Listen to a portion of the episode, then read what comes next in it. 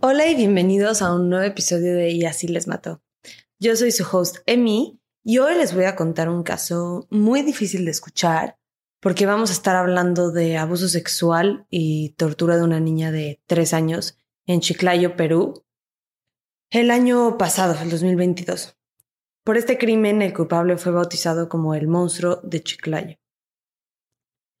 Este caso es nuestro primer caso de Perú y este lo pidió Evelyn por Instagram. Muchas gracias, Evelyn, por pedir este caso. Y si ustedes tienen algún caso que quieran que investigue quieran escuchar, me lo pueden mandar por Instagram. Estamos como Yalm Podcast. Facebook, estamos igual. TikTok, estamos como YalmPod y o por mail en yalmbusiness.gmail.com. Antes de empezar, les quiero recordar que tenemos el Patreon con muchísimo contenido exclusivo que sale cada mes solo para miembros.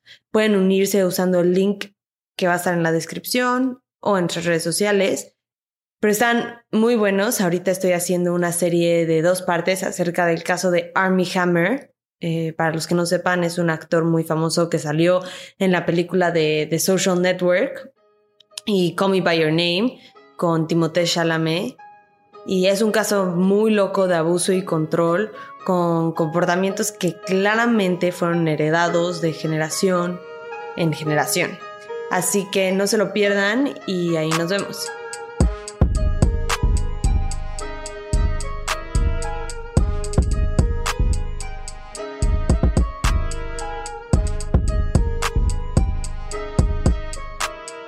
Este caso empieza por un hombre llamado Juan Antonio Enríquez García, quien llevaba solamente unos meses viviendo en la ciudad de Chiclayo. Se había mudado porque quería cuidar a su madre, quien tenía problemas del corazón. Él tenía 48 años y se regresó con su mamá exclusivamente para ayudarla porque ella estaba mal de su salud. El 12 de abril del 2022, García estacionó su camioneta color celeste en la orilla de una calle. Unas cámaras de seguridad lo grabaron caminar por ahí cerca, la puerta del conductor abierta. No estaba haciendo mucho, iba y regresaba, hasta que en el video se observa como estaba cargando a una personita y la sube al asiento del copiloto. Le da la vuelta al coche, se sube, cierra la puerta del conductor, enciende motores y se va. Esta personita era una niña de tres años, de la que, a la que no se ha identificado públicamente por su protección y la de su familia, similar a lo que vimos en el caso de Nai Young, que fue hace uno o dos episodios. La llevó a su casa, a su casa y la violó y torturó repetidamente. La mamá de esta niña no tardó mucho en darse cuenta que su hija no estaba por ningún lado y rápidamente alertó a las autoridades, quienes empezaron a buscar, eh, a hacer búsquedas, pero no iba a ser hasta la mañana siguiente, del día que siguiente, que iban a encontrar la pista más significativa para atrapar al responsable. Y esta prueba fue el video del secuestro. Pudieron usar tecnología para identificar las placas de la camioneta, que era un azul celeste, y así llegar con el dueño y eventualmente con la sobreviviente a la que le voy a decir Lupita en este episodio, nada más para ser más fácil que me pueda referir a ella. Lupita llevaba 15 horas atada de los pies sin poder moverse cuando fue rescatada.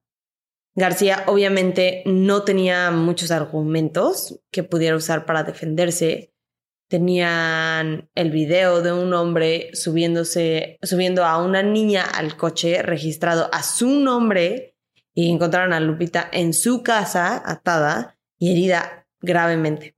Así que no le quedó mucha opción más que confesar. Y les voy a leer una serie de preguntas y respuestas. Todas las preguntas son obviamente de los investigadores y las respuestas son las de Juan Antonio Enríquez García. Esa entrevista fue filtrada a los medios de comunicación y se hizo mucho énfasis en los medios en la falta de empatía y la frialdad con la que relató los hechos. Que obviamente este hombre cometió un crimen inexplicable, cruel, difícil de siquiera entender. Y es algo que nunca vamos a entender, yo creo, mucha gente. Pero los medios de comunicación una y otra vez se agarran de detalles como estas respuestas para deshumanizar a este tipo de personas. Y yo creo que esa no es la respuesta. No estoy diciendo que tienen que ser empáticos con este hombre, para nada estoy diciendo eso, pero no creo que hacerlo un monstruo, entre comillas, sea una manera de verlo que beneficie a nadie. Es un hombre que hizo algo horrible por lo que tiene y va a ser castigado. Poco importa si tiene empatía en sus respuestas o si lo están interpretando como si fuera empatía o no, o si se arrepiente siquiera, no importa, porque el daño que le causó a esta niña es el mismo y el castigo tiene que existir. Entonces, a mí en lo personal, el énfasis en la frialdad, para mí, se me hace como un intento de traer más audiencia, más que un análisis real del caso. No sé si me di a entender, pero me gustaría, pues, si quieren saber sus opiniones al respecto. Si me las quieren dar, podemos tener un tipo de discusión en el grupo de Facebook o me pueden mandar un mensaje por Instagram o TikTok o mail o lo que se les sea más fácil. Pero bueno, les voy a leer un poco de la entrevista. Este, primero es, ¿a qué lugar llevó a la menor y con qué finalidad? Contestó, me la llevé a mi casa con la, con la finalidad de violarla porque me encontraba borracho. ¿Qué relación tiene con la menor? Solo la conocí anoche, en horas de la noche, cuando la subí a mi camioneta, a mi carro, al ver que estuvo sola. ¿Quién es la menor que se observa en los videos? La menor que se observa en los videos es a quien secuestré en mi carro y la llevé hasta mi dormitorio. Y es ahí donde en el acto sexual la filmé con mi celular. También en esta confesión declaró lo que pensaba hacer con Lupita después del secuestro. Dijo, decidí ocultar a la niña en el segundo piso de mi vivienda y para que no se escape la amarré con cinta de embalaje en los pies, pensando que luego podría dejarla abandonada en alguna calle o lugar alejado. Mientras tanto, Lupita había ingresado al hospital en el cual le tuvieron que hacer una cirugía reconstructiva por el daño que había sufrido en el abuso y en la tortura. Tuvo que estar en el hospital casi un mes hasta que fue dada de alta para poder enfocarse más en su recuperación psicológica. Desde un principio, el Seguro Social del país, denominado E-Salud, tenía y dijo que estaba proporcionando ayuda psicológica a la víctima y a su familia, algo que el papá de Lupita denunció como falso, contando que su hija no había tenido visitas de terapeutas y que en la noche se estaba despertando con sueños, pesadillas muy violentos y se despertaba muy, muy agitada. Después de esto aseguraron que la familia iba a recibir la ayuda que necesitaba, prometiendo un tratamiento a largo plazo, a veces en persona, a veces eh, no presencial para Lupita y sus papás. Que miren, no sé si lo vayan a hacer, no sé si lo estén haciendo, pero creo que nada más el principio de que estemos teniendo este tipo de conversación, de que exista, que esto fuera una posibilidad, es algo increíble. Que se pueda reconocer la salud mental y la recuperación psicológica como parte íntegra de, la recuperación de una sobreviviente de abuso sexual es un paso enorme hacia una salud mucho más comprensiva. Y además, em, que se esté ofreciendo ayuda no solo a ella, pero a los papás para que la recuperación sea más comprensiva en el núcleo familiar, para mí es algo increíble. Espero que sí se esté haciendo, que se esté haciendo bien y de manera constante con buenos o buenas terapeutas. Pero sí se me hace algo de verdad increíble, increíble que, que, que lo puedan hacer. Les quiero contar de un producto para todos los que usan maquillaje y bloqueador todos los días, que deberíamos hacer absolutamente todos y todas, o que solamente quieren cuidar su piel. Y es el desmaquillante regenerador de Argan de PAM México. Es P-A-A-M. Es un producto increíble que puedes usar para desmaquillarte. Simplemente aplicas unas gotitas en ojos y rostro y lo masajeas y lo retiras con agua o con una toalla húmeda y luego te puedes lavar la cara con otro jabón, que es lo que yo hago, que es para que se me quite todo por completo. Es una técnica que se llama doble lavado y funciona para la gente que usa mucho el maquillaje o que se está reaplicando el bloqueador muchas veces en día, que debemos hacer todos, lo repito. Y es porque el bloqueador es muy difícil de quitar, al igual que, que el maquillaje. Y siempre, siempre, siempre el primer paso de esta técnica es un jabón o un desmaquillante a base de aceite como este y funciona perfecto. Y además lo puedes usar como un suero hidratante después que ayuda a nutrir y fortalecer tus pestañas, es rico en vitamina E, es un antioxidante natural que eso ayuda muchísimo con los efectos del envejecimiento y además limpia a profundidad tus poros. Y ahorita lo pueden conseguir con un 10% de descuento cuando usas nuestro código que es YALM10 es Y-A-L-M-10. Así que no se lo pierdan, les va a encantar. Es para todo tipo de piel y díganme si les gustó. Después de la confesión este, de este hombre, una jueza le dio prisión preventiva de nueve meses en preparación para el juicio y que lo acusaran formalmente por los delitos de violación a una menor y agresión y muchos otros em, delitos.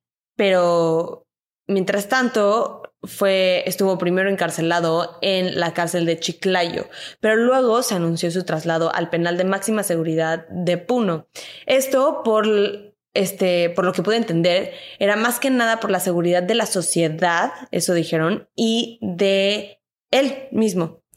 Pero a la familia de Lupita le preocupaba mucho esta acción, ya que podía significar demoras significativas en el caso de su hija porque el traslado iba a ser más tardado para las audiencias, aunque los oficiales le dijeron que de todas formas las audiencias iban a ser en los días predeterminados. Y el papá de Lupita estaba preocupado que esta demora, si es que pasaba, la o sea, iba a demorar la justicia que se merece él y su hija. Que aquí necesitamos hacer un paréntesis para hablar de las consecuencias que puede o no que tenga este individuo. A raíz de este caso, la gente de Perú empezó a pedirle al Estado que se introdujera una castración química a los culpables de abuso sexual de menores. Algo que recientemente estuvo en las noticias eh, porque se empezó a implementar en Indonesia por la violación de una niña de 14 años por un grupo de jóvenes y por el incremento en este tipo de crímenes en el país. Y hay muchos países que usan este tipo de castigo, que yo no sabía. De hecho, por ejemplo, uno de ellos es Estados Unidos uno de los estados, porque acuérdense que en Estados Unidos es por estados, incluye California, en el cual en casos muy violentos de violación de menores, cuando el culpable llegue a su sentencia y salga en libertad condicional, tienen que tener tratamiento que químicamente le bloquea el deseo sexual. Eso es como una castración química, pero es un tratamiento que se tiene que hacer, o sea, no es como una castración y ya.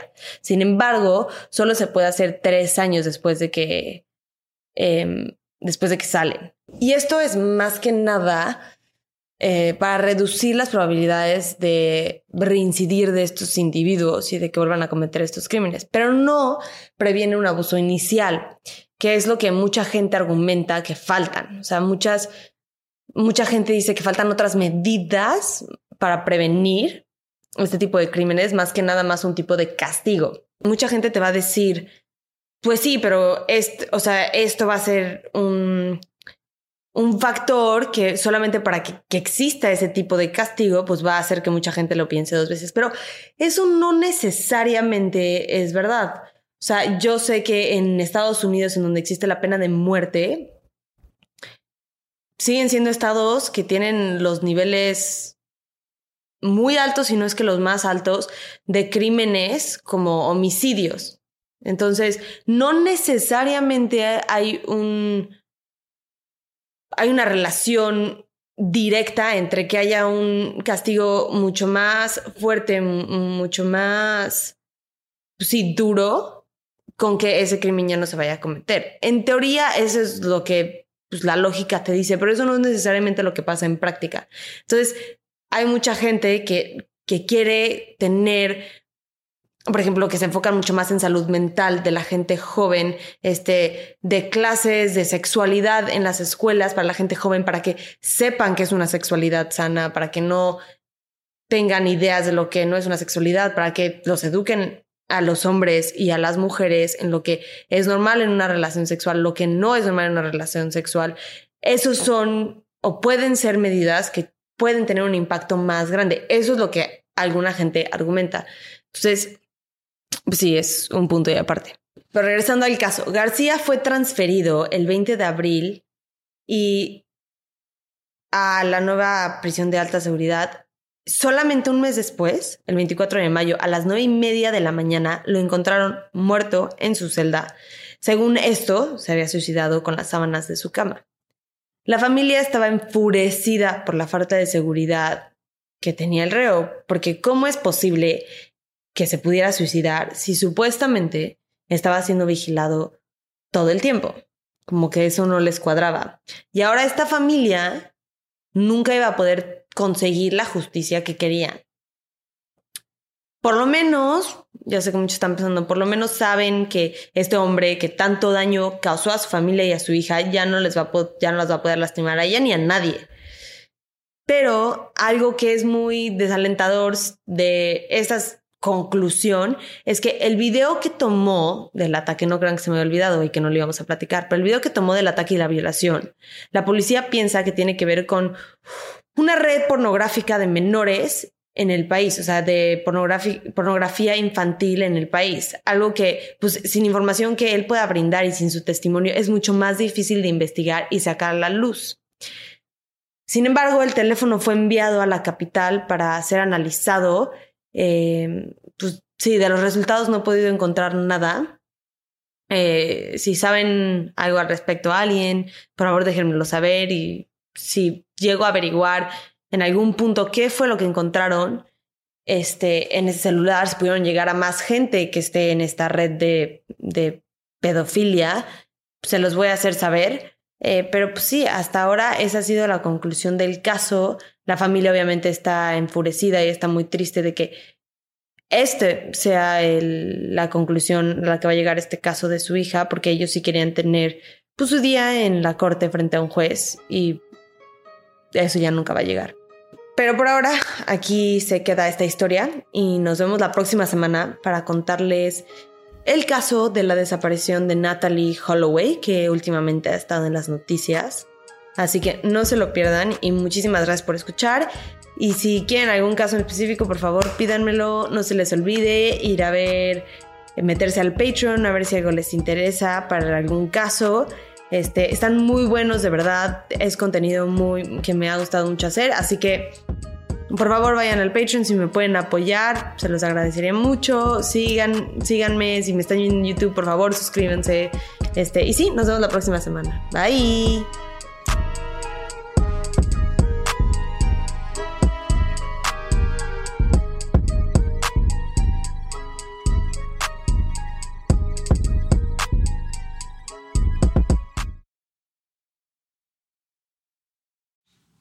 Acuérdense que nos pueden encontrar en redes. Nuestro Instagram es YALM Podcast, nuestro Twitter es YALM Pod y nuestra nueva página de Facebook es YALM Podcast, en donde se encuentra el grupo Investigadores YALM. En este grupo vamos a estar teniendo discusiones respecto a los casos que vemos semana con semana, así que ahí lo pueden checar. Gracias, bye.